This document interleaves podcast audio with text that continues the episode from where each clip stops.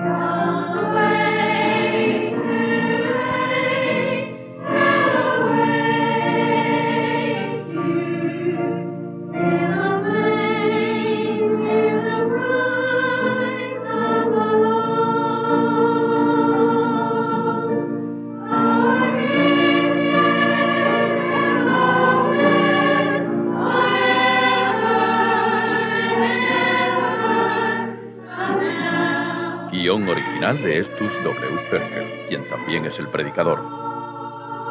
Habla ahora el doctor R. G. La Biblia, la inspirada, infalible y auténtica palabra de Dios, nos enseña la verdad del infierno.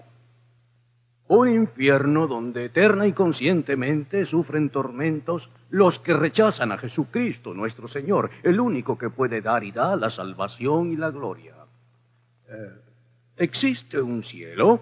Pues también un infierno. La Biblia nos habla de la gloria igual nos habla del infierno.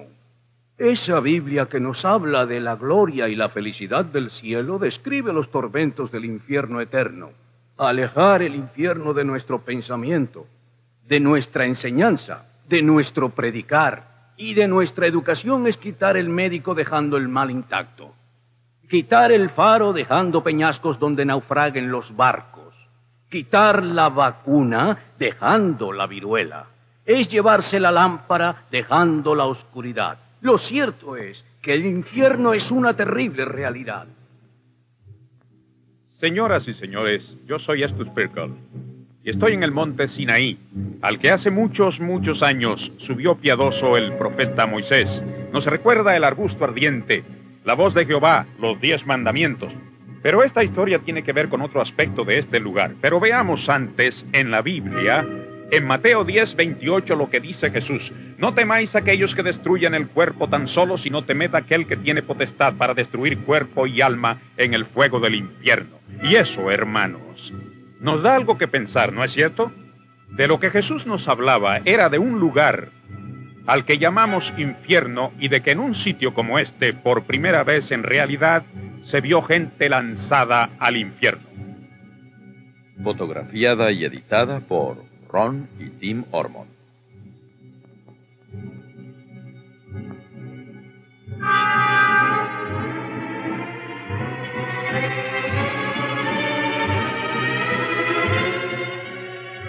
Guión cinematográfico, producción y dirección de Ron Ormond.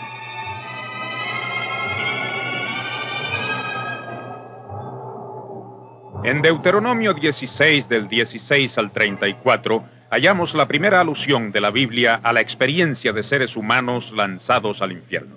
En los tiempos en que el pueblo de Israel vagaba en un desierto que parecía no tener fin, tres de los más poderosos caudillos israelitas, Coré, Datán y Abirán, se rebelaron contra los dirigentes designados por Dios, Moisés y Aarón. Moisés les dijo que no se oponían a los hombres, sino a Dios, y les advirtió que Dios les mostraría quiénes pertenecían a él. Moisés, tú te tomas prerrogativas, dices que eres santo, y nosotros no somos iguales que tú. Hoy sabréis si es en realidad el Señor Jehová quien me envió para que hagáis estas cosas, porque yo no las he hecho por mi gusto y voluntad solamente.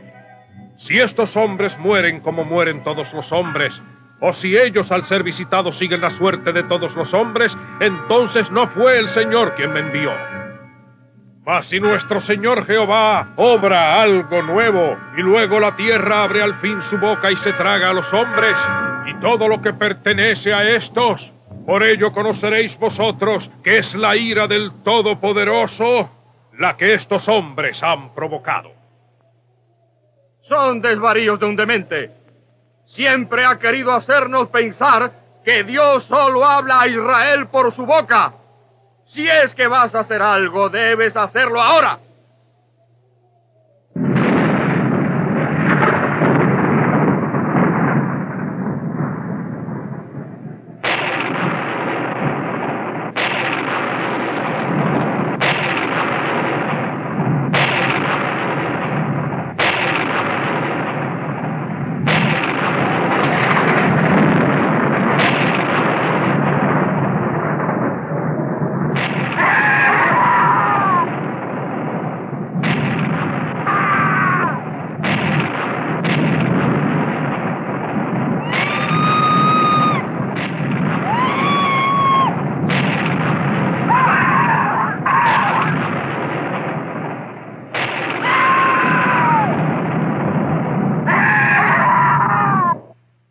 ¿Les causa horror?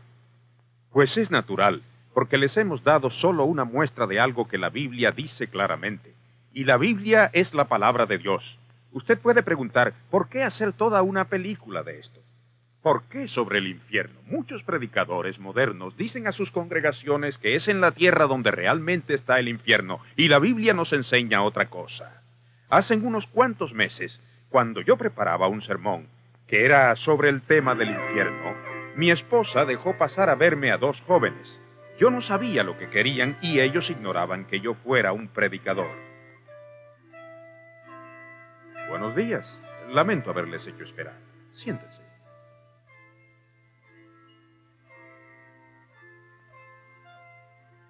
Eh, Supongo que están aquí porque algo les preocupa esta hermosa mañana del domingo. ¿De qué desean hablarme? Amigo, venimos aquí a hablar de Jesús. Están ustedes dando testimonio del Señor. ¿Dando qué? ¿Quién ha hablado de testigos? No entendemos lo que dice. ¿No quieren llevar almas a Jesús para que no acaben en el infierno? Eh, qué bien. Nosotros lo que queremos es conversar acerca de unas profecías. Hablar de las profecías que hay en este libro. Ah, sí, ¿qué libro es ese? Es el del doctor Long. Es un experto en eso. Si me vienen a hablar de profecías, ¿por qué entonces no se refieren a la Biblia? La Biblia es muy difícil de entender. El doctor Long habla de las profecías de un modo sencillo. Nuestra iglesia es nueva, entiende. Es lo de ahora. Está de acuerdo con las tendencias del mundo moderno. Sí, entiendo.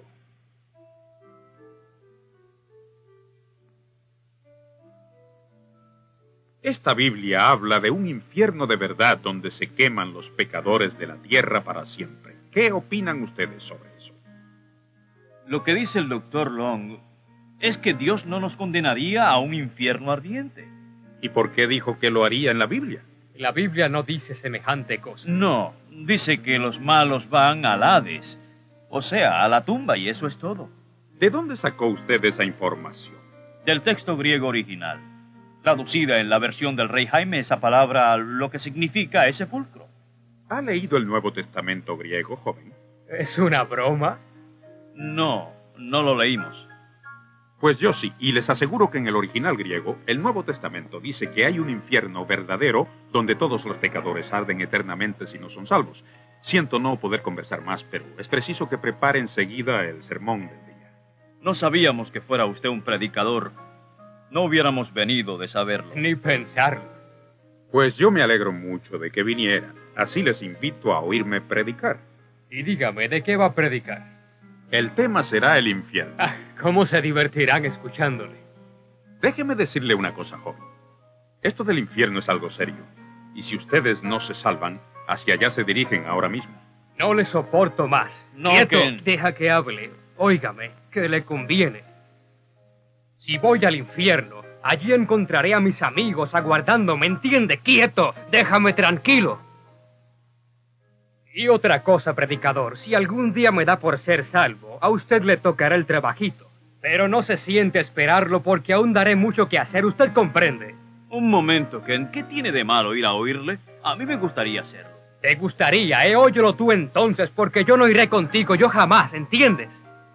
Oh, me gustó lo que dijo del infierno, pero no se lo creo.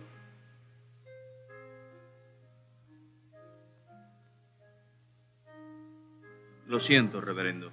Adiós. El texto del mensaje de hoy es de Mateo 10, 28, donde Jesús dice, Y no temáis a los que matan el cuerpo, mas el alma no pueden matar. Temed más bien a quien puede destruir cuerpo y alma en el infierno. Jesús enseñó que el infierno es un horrible lugar. Predico hoy acerca del infierno para ayudarles a verlo como lo que es, para que se desvíen del camino que les lleva a él y tomen el del cielo.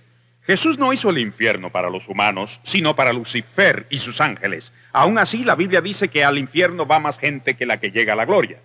En Mateo 7, versículos 13 y 14, Jesús dice, Entrad por la puerta estrecha, porque ancha es la puerta y espacioso el camino que lleva a la perdición, y muchos son los que entran por ella. Porque estrecha es la puerta y angosto el camino que lleva a la vida, y pocos son los que la encuentran. Las estadísticas prueban que cada hora hay seis mil muertes. Al menos la mitad van a parar al infierno eterno. Cada media hora entonces se condenan tres mil personas. Cincuenta o más cada minuto. O sea, que en estos precisos momentos alguna persona se dirige al infierno por sus acciones.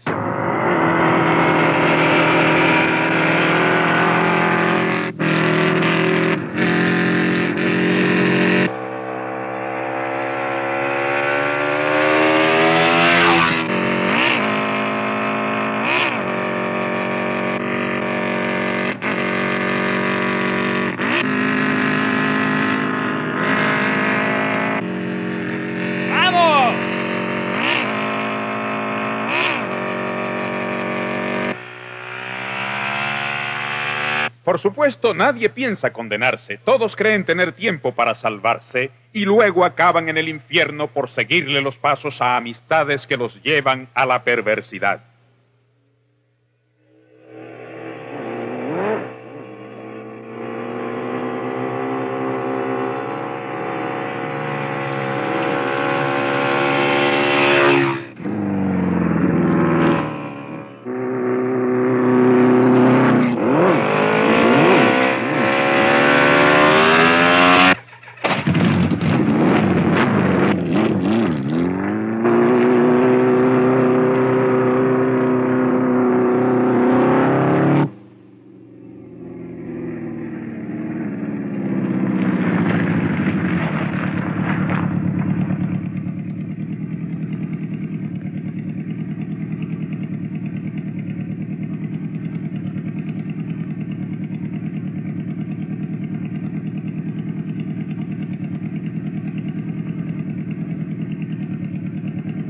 Piensan ustedes cuando alguien dice infierno?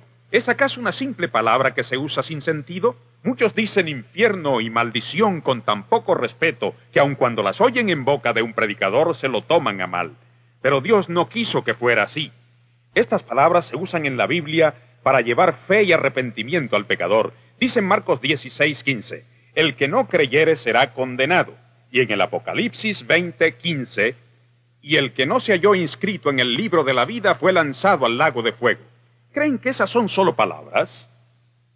Les ruego que me disculpen un momento.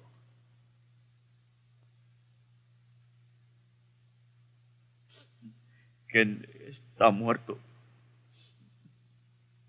Íbamos por un camino sin asfaltar y creo que Ken perdió el control de la motocicleta y se mató. Tengo que saber. No es cierto que solamente irá a la tumba. No irá al infierno, ¿verdad? Mucho me temo que sí. Lo más seguro es que ahora mismo esté ardiendo entre las llamas. Pero me preocupas tú. Quisiera verte salvado. ¿Por qué no te sientas y oyes el resto del servicio? Sí, bien, gracias. Me alegro de que hayas venido.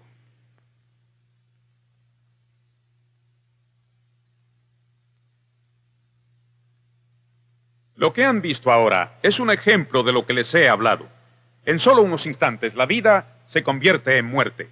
Me disgusta hablar de esto en un momento tan penoso para este joven, pero por su bien y por el de todas las almas perdidas que hoy me escuchan, creo que es lo que debo hacer. Hará una hora que el amigo de este joven me dijo, no tengo que preocuparme por ir al infierno, allí estarán todos mis amigos aguardándome. Vaya equivocación la que tenía ese muchacho, creer que allí en el infierno hay amistades. No habrá programas de televisión ni cines para entretenernos. No habrá cenas al aire libre ni puestas de sol que disfrutar juntos, ni vacaciones con nuestras familias. Solo habrá una larga noche de sufrimiento terrible, odio y un arrepentimiento que no acabará jamás. Oh, qué horribles pensamientos tendrán. Les torturarán muchos recuerdos, los recuerdos de las veces que se rieron. Piensen, ¿cuántas veces se burlaron de alguien que repartía textos bíblicos en la calle? Era un chiste. Buenas tardes. Tenga, amigo, una lectura. Lecturas de la Biblia, amigos. Lea usted cómo podemos volver a nacer.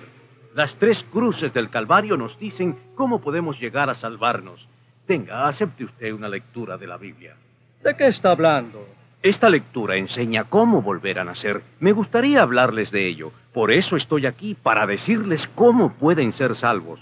Cuando uno muere puede ir a dos sitios. Uno de ellos es el infierno y el otro el cielo. Si van al infierno arderán para siempre, porque la Biblia dice que allí ni mueren los gusanos ni el fuego se extingue. ¿A dónde irían si murieran hoy? ¿Por qué anda predicando esos embustes? Guárdese sus mentiras y cuénteselas a los niños. Tal vez ellos le crean algo de eso, pero nosotros no. Estamos seguros de que el infierno está aquí en la tierra. Muchos de ustedes saben que se les ha dado testimonio una y otra vez, pero aún no han sido salvos. ¿Por qué no? ¿Siguen perdidos tan solo por el temor a los comentarios si ustedes aceptan a Cristo?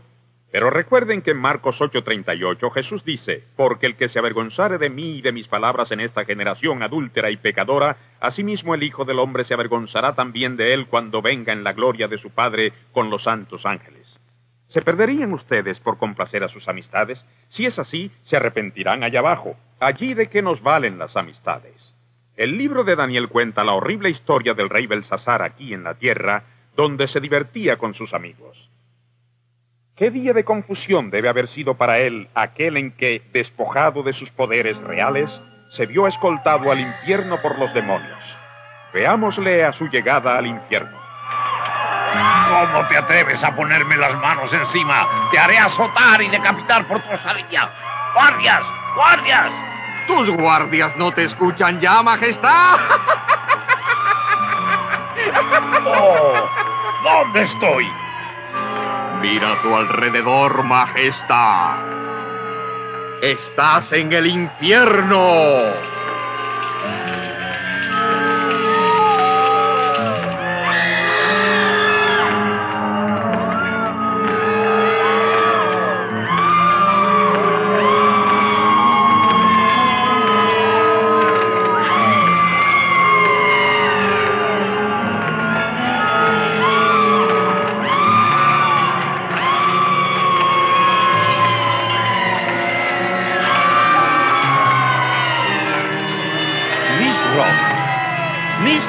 Soy yo, el rey de Babilonia. Déjame, Belsasar. Por tu culpa estoy metido en este lugar. Creí que se alegraría de verme. Pues no me alegro. Me llevaste por sendas de iniquidad y ahora mírame aquí. Entre tantos tormentos, por eso te odio, te aborrezco. Era mi amigo.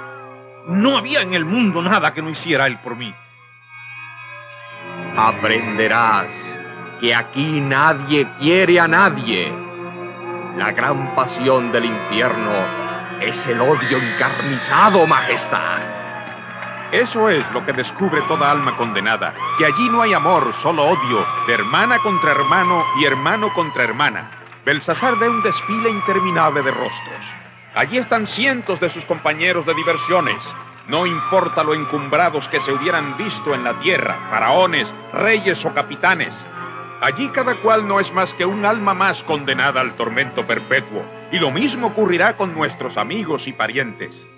Si no son salvos, no existe otra alternativa. Hay solo una respuesta al pecado, el infierno.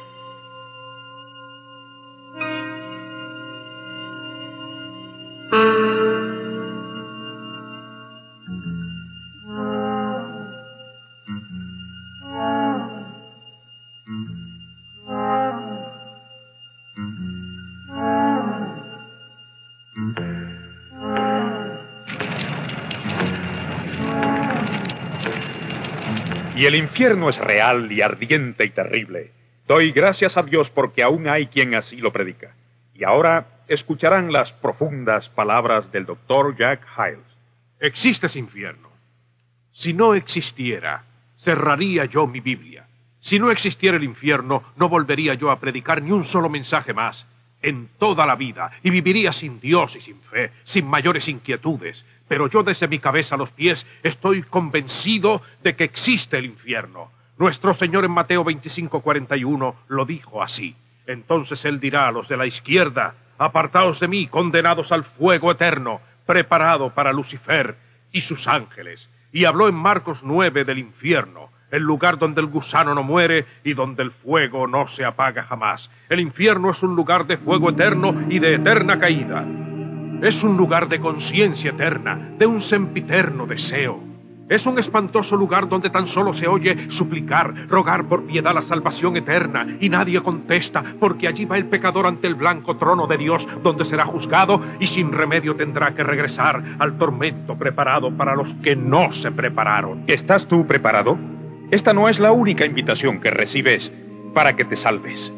Sin duda recuerdas otras ocasiones en las que echaste a un lado esta invitación divina. Les exhorto a que en el día de hoy entreguen su corazón y su vida a Jesucristo, como el afortunado ladrón que simplemente recibió a Cristo en su corazón y su vida. Aquel ladrón que mirando a los ojos de Jesucristo tan llenos de compasión dijo, Señor, acuérdate de mí cuando vengas en tu reino. Y nuestro Señor le dijo así, hoy estarás conmigo en el paraíso, hoy tú también puedes ser salvo, hoy puedes venir al Señor Jesucristo y alcanzar la salvación. Les exhorto ahora a entregar su vida y su corazón a Jesucristo. ¿No crees que es un buen predicador?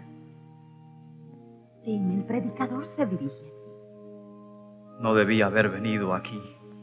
Yo me siento tan incómodo. Ese predicador lo que quiere es convencerme. Muchos de ustedes son como el otro ladrón. No han aceptado a Jesucristo como su Salvador y su Señor. Pongámonos todos de pie mientras el coro canta tal como soy.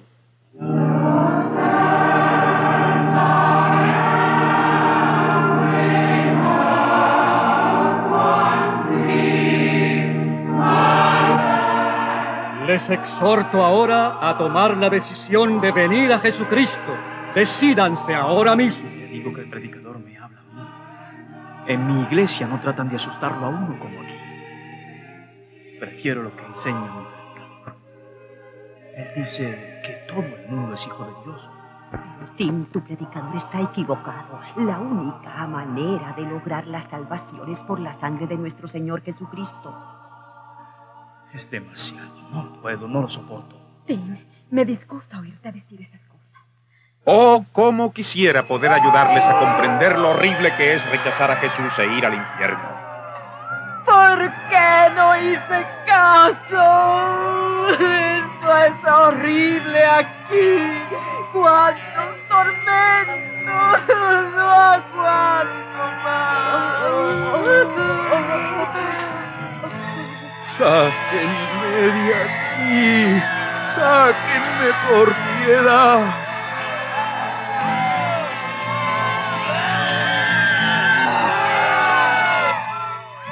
Piedad.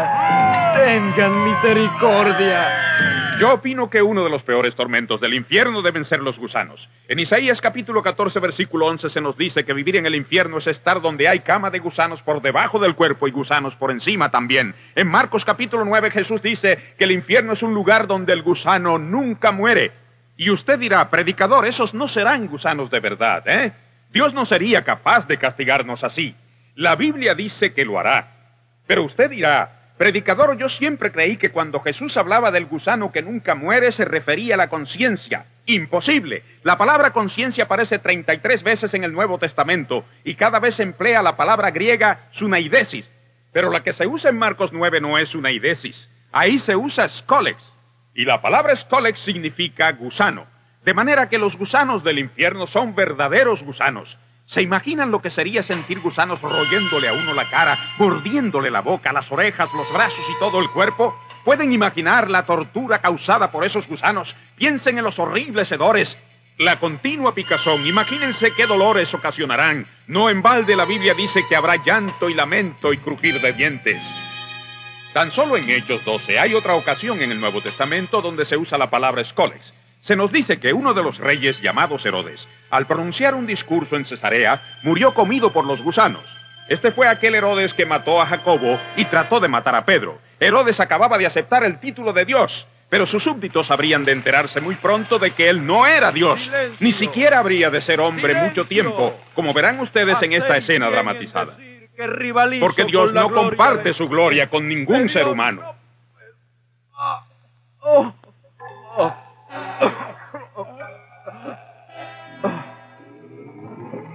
El rey Herodes pasó a otra vida mientras los gusanos devoraban sus órganos, roían su negro corazón, se hartaban de sus viscosos intestinos, devoraban sus ojos, su rostro y todo su cuerpo hasta no dejar nada más que la maloliente carroña de lo que había sido el perverso Herodes.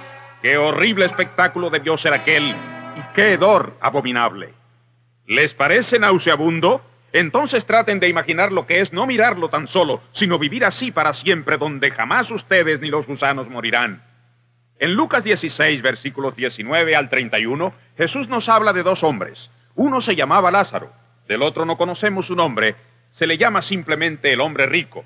Hay algunos que creen que esto es solo una parábola, pero no es una parábola, es la historia de dos hombres que vivieron sobre la tierra y al morir ellos dos fueron a sitios diferentes y fueron para siempre.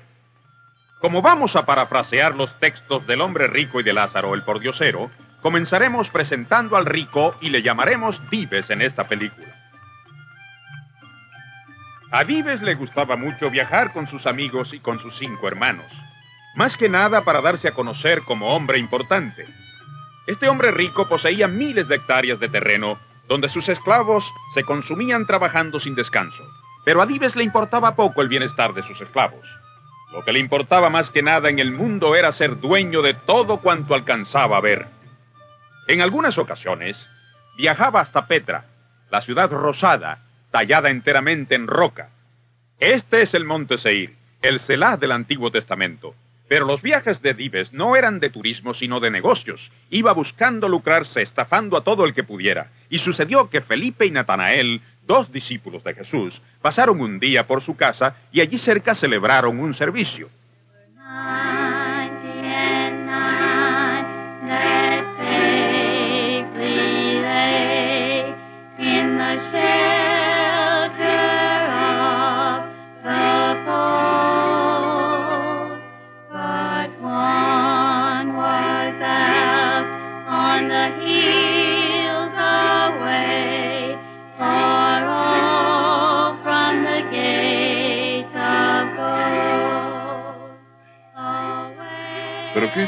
Ruido que oigo, Natal? Es un grupo de esos discípulos, los seguidores de Jesús. Siempre están cantando y testificando. ¿Testificando y cantando? Iré a ver lo que esos fanáticos hacen. Vamos allá. Será muy divertido, ¿eh?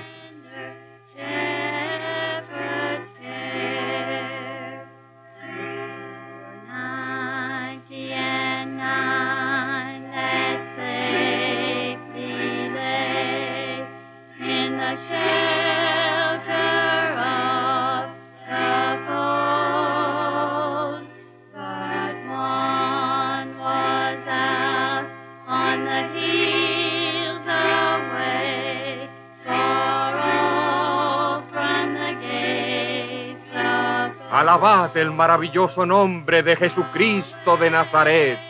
Jesucristo de Nazaret. ¿Quién es él? Es el cabecilla de una falsa religión que engaña a los del pueblo en todo este lugar. Es un farsante, un mentiroso, un falso profeta. No hay por qué seguirle.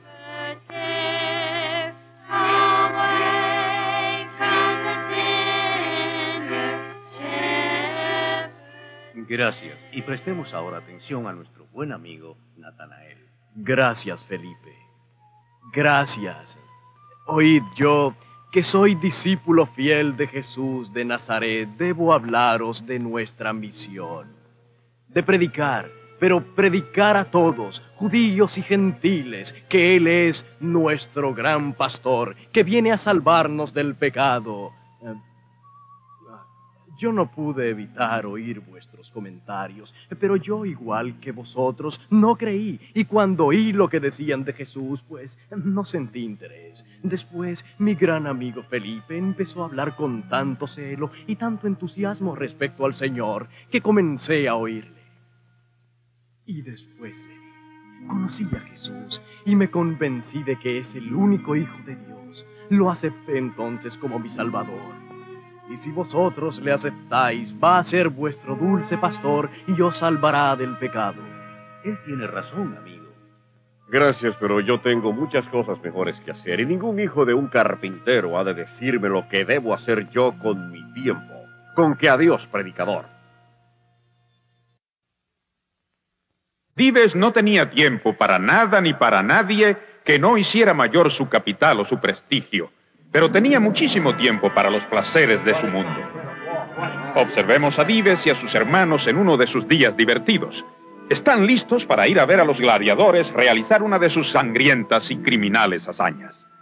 ¿Qué van a ver hoy allí, Dives? Un grupo de esclavos que escapó y hoy los van a matar los gladiadores. Eso sí será muy divertido. Id vosotros delante, iré enseguida. Vamos allá, ¿eh? Señor Dives, ¿podéis darme algo de comer? Tengo mucha hambre. Si tienes tanta hambre, ¿por qué no trabajas y así comes? Trabajaría si pudiera, pero estoy muy débil. Lo único que puedo hacer es esperar que me den de comer. Todos los mendigos son así. Jonás, ve a la cocina y trae un pedazo de pan duro, ¿oíste? De pan duro, y dáselo luego a este miserable y sucio mendigo. Voy a hablar con mi buen amigo el rey Herodes para que apruebe una ley prohibiendo que los mendigos estén en la calle.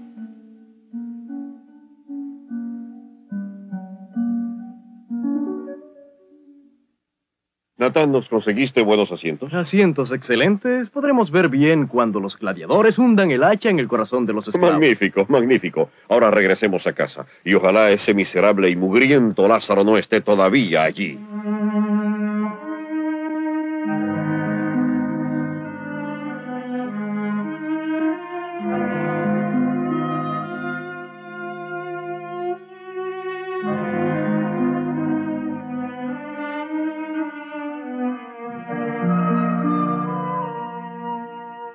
Marchaos todos a vuestras casas antes de que llame a los centuriones. Bien, mendigo, veo que aún estás aquí. ¿No tienes hogar? No, amo, no. Ahora no. Pero un día viviré en una gloriosa mansión con mi Señor. Si piensas vivir en palacio con nuestro buen rey Herodes, olvídalo porque él no querrá verte cerca de él. Yo me refiero al Señor Jesús. Jesús de Nazaret. ¿Y tú crees que él te puede ayudar? Sí, ya lo ha hecho. Le he dado mi alma y él me salvó. No veo que estés muy bien. Tú eres tan solo un infeliz hambriento y enfermo. Tú ves solo el cuerpo, Señor. Pero cuando yo acepté que Jesús es mi Salvador, Él me perdonó los pecados, llenó mi alma de paz luego y me hizo aceptable ante Dios. ¿Por qué no hacer algo por tu cuerpo enfermo? No importa que el cuerpo esté mal, al morir yo, iré con él a un paraíso donde hay paz y alegría, y viviré en su gloriosa presencia siempre. ¿No querríais que él fuera vuestro pastor y salvador? Pero como mucha gente hoy, Dives no tenía tiempo para un salvador o un pastor, solo pensó en que debía preparar un buen banquete al cual irían los más altos dignatarios de todas aquellas tierras. Estos recibieron la invitación y acudieron a la fiesta. Allí estaba el infame Poncio Pilato, el rey de Siria con una de sus esposas, Lasinias, un rico mercader de Tiro, el rey Herodes y la reina Herodías, y Abato, un senador romano. No hace falta decir que Dives se sentía en la gloria rodeado de mujeres, lo cual su esposa veía con desagrado. Caifás, el sumo sacerdote, se acercó a saludar al hombre rico. Dejadnos solos, ¿eh? Bien. Quiero agradeceros la generosa donación que hicisteis al templo. La hice con gusto. La conversación entre Caifás y Dives giró principalmente en torno a Jesús. Todo lo relativo a Jesús era un asunto que desagradaba profundamente tanto al sacerdote judío como al hombre rico. Pues dice al pueblo que es el Hijo verdadero de Dios. Ya se está hablando mucho de que habrá de ser crucificado. Yo creo solo una cosa, Caifás. Debemos purgar esta región de personas agitadoras como Jesús de Nazaret y será un lugar mucho mejor para vivir. Gracias de nuevo por vuestra ofrenda. A ver, preciosas, venid.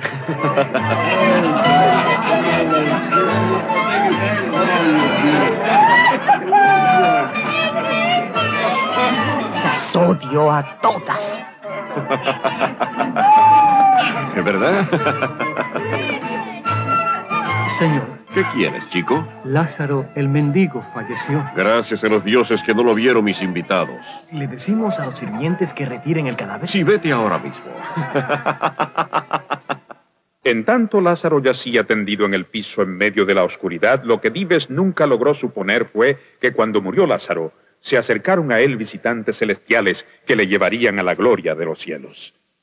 Levántate, hijo mío. Ya eres libre.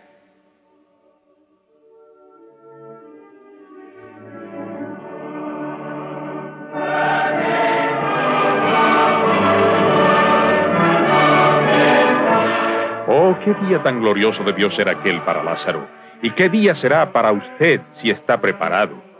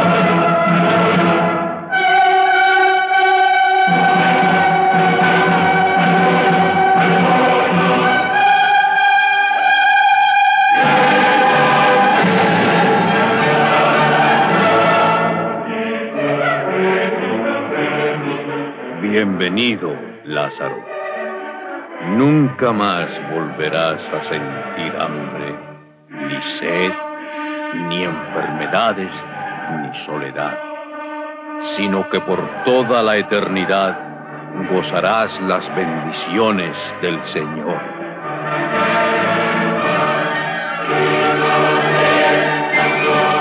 Allí reina la luz y todo lo que tiene Dios para ellos. En el Salmo 16, 11 dice, hay delicias a tu diestra para siempre. Sucesos gloriosos ocurrirán junto al río del agua de la vida. Todos podrán beber de ella libremente. ¡Cuánta alegría habrá allí eternamente! Pero tenemos que ir otra vez a observar la fiesta de Dives. Es muy tarde. Todos bebieron mucho vino. Están ebrios.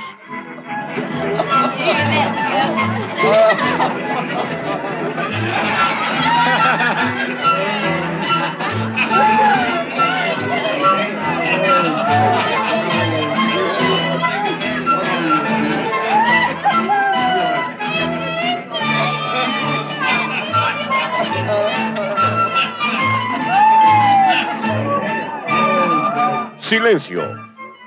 Oídme todos. Quiero que brindemos ahora por nuestro gran rey, el rey Herodes.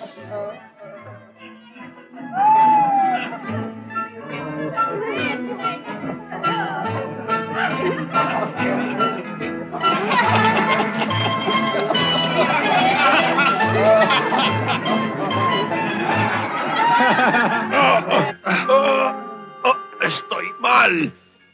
Me duele el brazo. Bebí demasiado. Ah, ah, ah. Traeré un médico. Pero ya no había médico que lograra salvarlo a él. Se murió. Aquel era su último banquete. Ya de él se volvería a ver solo un cuerpo muerto esperando ser llevado al sepulcro. Señores, nuestra nación ha sufrido la pérdida de un gran ciudadano con la muerte de nuestro amigo Dives. Él fue un excelente amigo personal mío. Y aunque no era consecuente en acudir a los servicios religiosos, fue siempre fiel al templo y lo ayudó con muchos regalos generosos. Y sé bien que Dios ha entendido su comportamiento.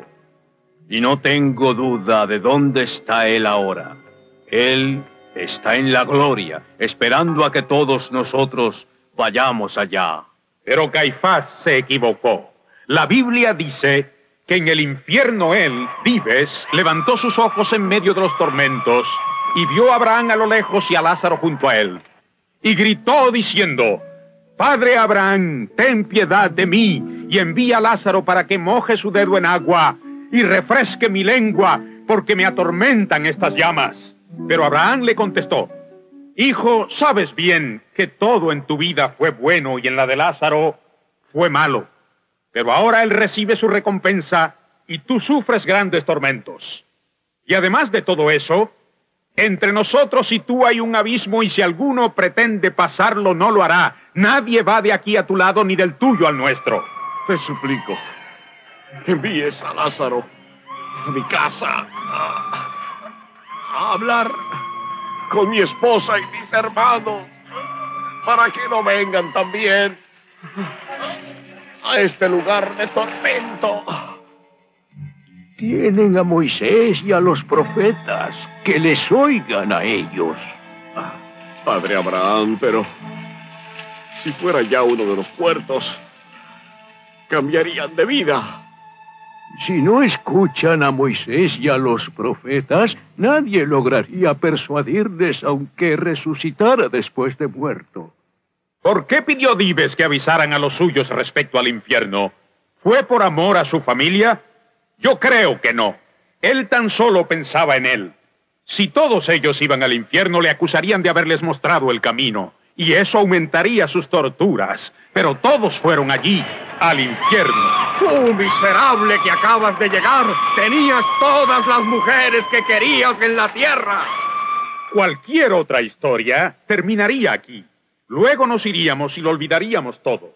Pero ese no es el caso en las historias eternas. En historias como esta los sucesos continúan para siempre, como las llamas que no se extinguen, las torturas que nunca pasan, los recuerdos que perduran siempre, la sed que no se apaga nunca. Les enseñaré a Dives a los mil años de torturas en el infierno.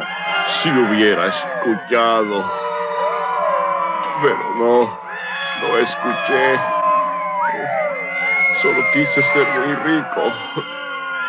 Aquellas voces ahora me torturan. Hasta oigo aún al mendigo Lázaro. Lo que le pase a mi cuerpo no importa. Cuando yo muera, iré a un lugar de paz y alegría eterna. No puedo más con esta tortura. Pero la historia no finaliza aquí. Aún ahora, en nuestro siglo XX, cuando ustedes y yo disfrutamos de esta vida, el hombre rico lleva ya como dos mil años de esas torturas. Está sufriendo en estos mismos momentos. Las llamas no han dejado de quemarle. Su lengua está seca y agrietada. Aún acusa y oye acusaciones, y hay un gran temor en él y en todos los demás condenados al infierno eterno. Es el temor al día en que deberán presentarse ante el magnífico trono blanco para ser enjuiciados. Van a sentir mucha vergüenza cuando su historia se presente allí. Cuando su historia se escuche en ese lugar, oirán estas palabras. Apartaos de mí, malditos. Marchaos al fuego eterno, preparado para el diablo y sus ángeles. Entonces seré lanzado al lago del fuego eterno. Aunque hemos visto ya muchas escenas de los tormentos horribles del infierno, ni frases ni láminas lograrán nunca describir todos sus horrores. En Hebreos 10:31 dice, es horrible caer en las manos del Dios vivo. Y lo es, sí. Les voy a hablar de otros aspectos que no mencioné. Es algo eterno ese infierno.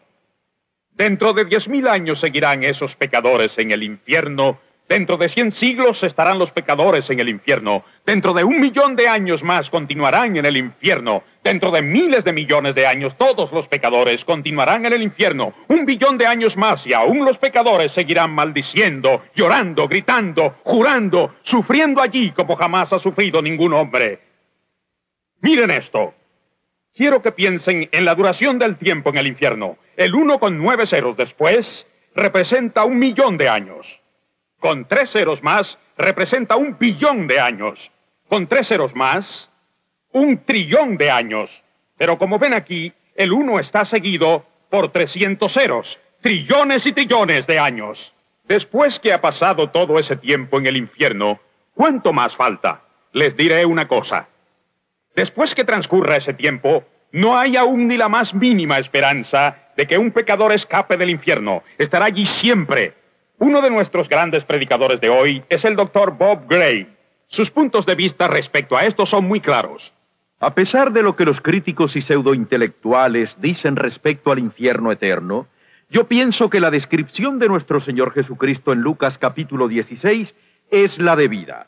Aquí nuestro Salvador describe el infierno como el lugar a donde va la gente al morir cuando no están salvos, y en ese infierno hay grandes tormentos, torturas y sufrimientos sin paralelo. Por ejemplo, muchas personas se sorprenden al oír que en la Biblia ambos, el Antiguo y el Nuevo Testamento, nos enseñan que en el alma persiste la habilidad de percibir sensaciones de igual modo que lo hacía nuestro cuerpo antes. Por ejemplo, Jesús nos dice en el versículo 23 que el hombre rico levantó los ojos durante su tormento.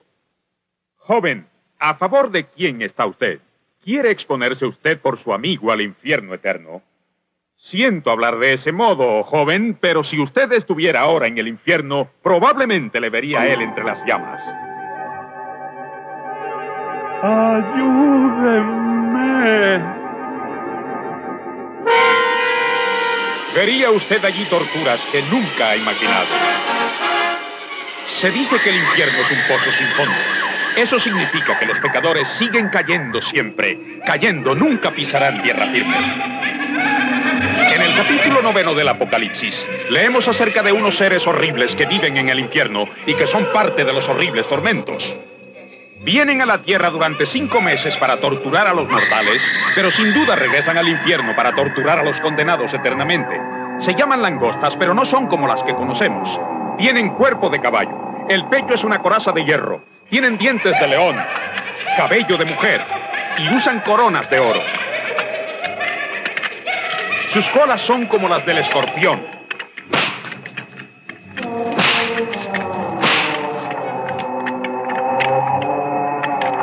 Las torturas de los malditos resonarán en sus oídos siempre. Ahora pensemos en Esaú. Esto es porque di el alma tan solo por un plato de potaje. Allí verá usted a todos los pecadores que fueron al infierno.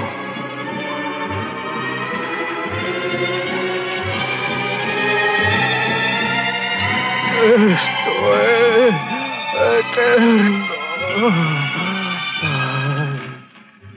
Por siempre. Esto es eterno, eterno. Sáquenme ya, yo no quería. ¡Por siempre! ¡Por siempre! ¡Ah, ¡Por siempre!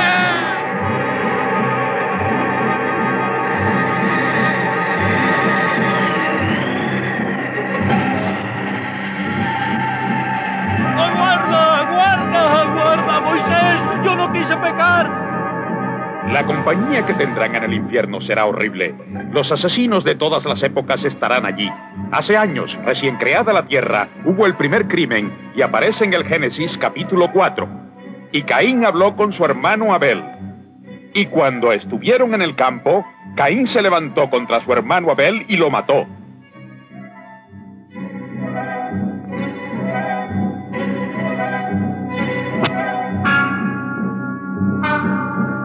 Suponemos que Caín estranguló a su hermano Abel, pero no importa qué arma usara, pueden ustedes estar seguros de que Caín nunca olvidará aquello.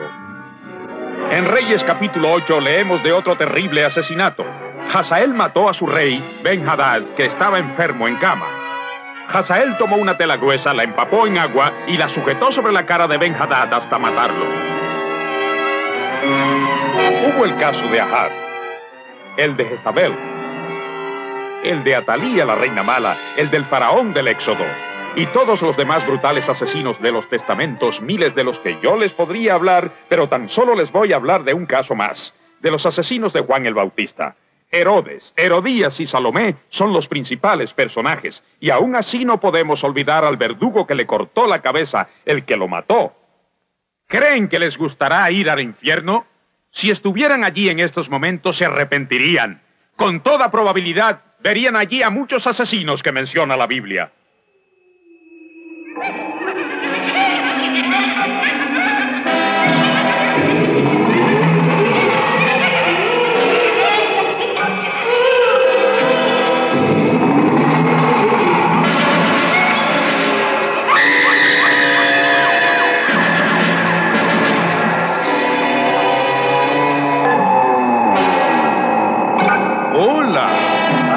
Llegado hace poco, no? Sé que no te había visto en el infierno antes.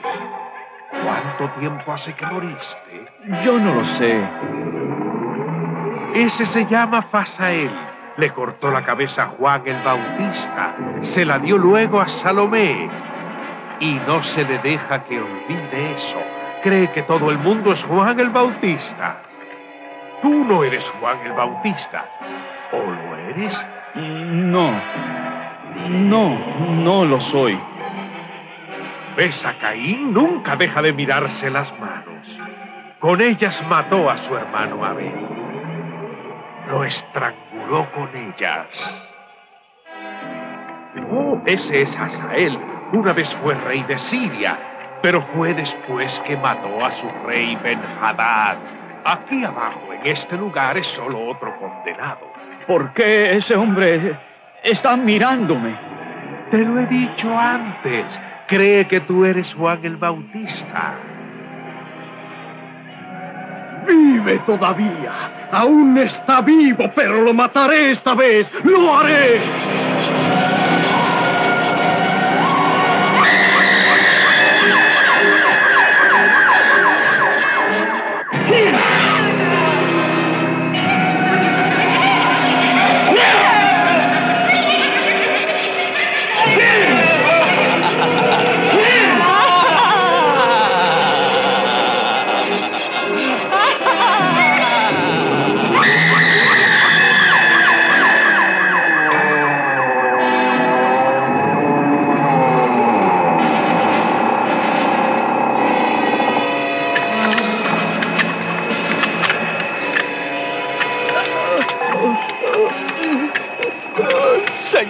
Jesús, ayúdame, sálvame. Yo no quise venir aquí.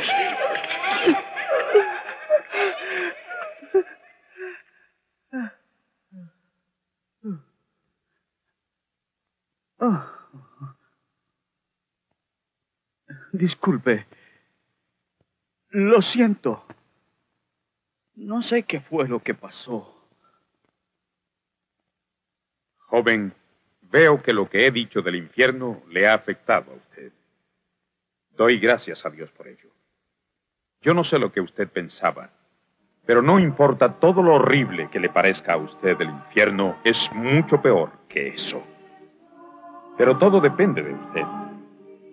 Dios le quiere salvar, pero usted deberá responder. ¿Por qué no se levanta y viene al altar a convertirse? No se arrepentirá luego. No tomará nunca una decisión más importante en su vida.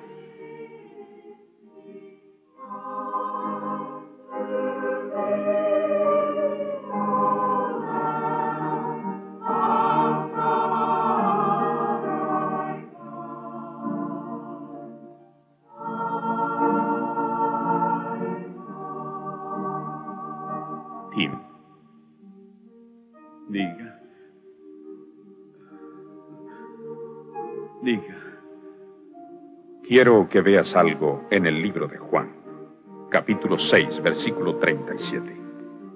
Todo lo que el Padre me da ha de venir a mí, y al que a mí viene, no le echo fuera. ¿Estás listo para dejar que Jesucristo te salve ahora? Sí, Señor. ¿Quieres pedírselo? Sí.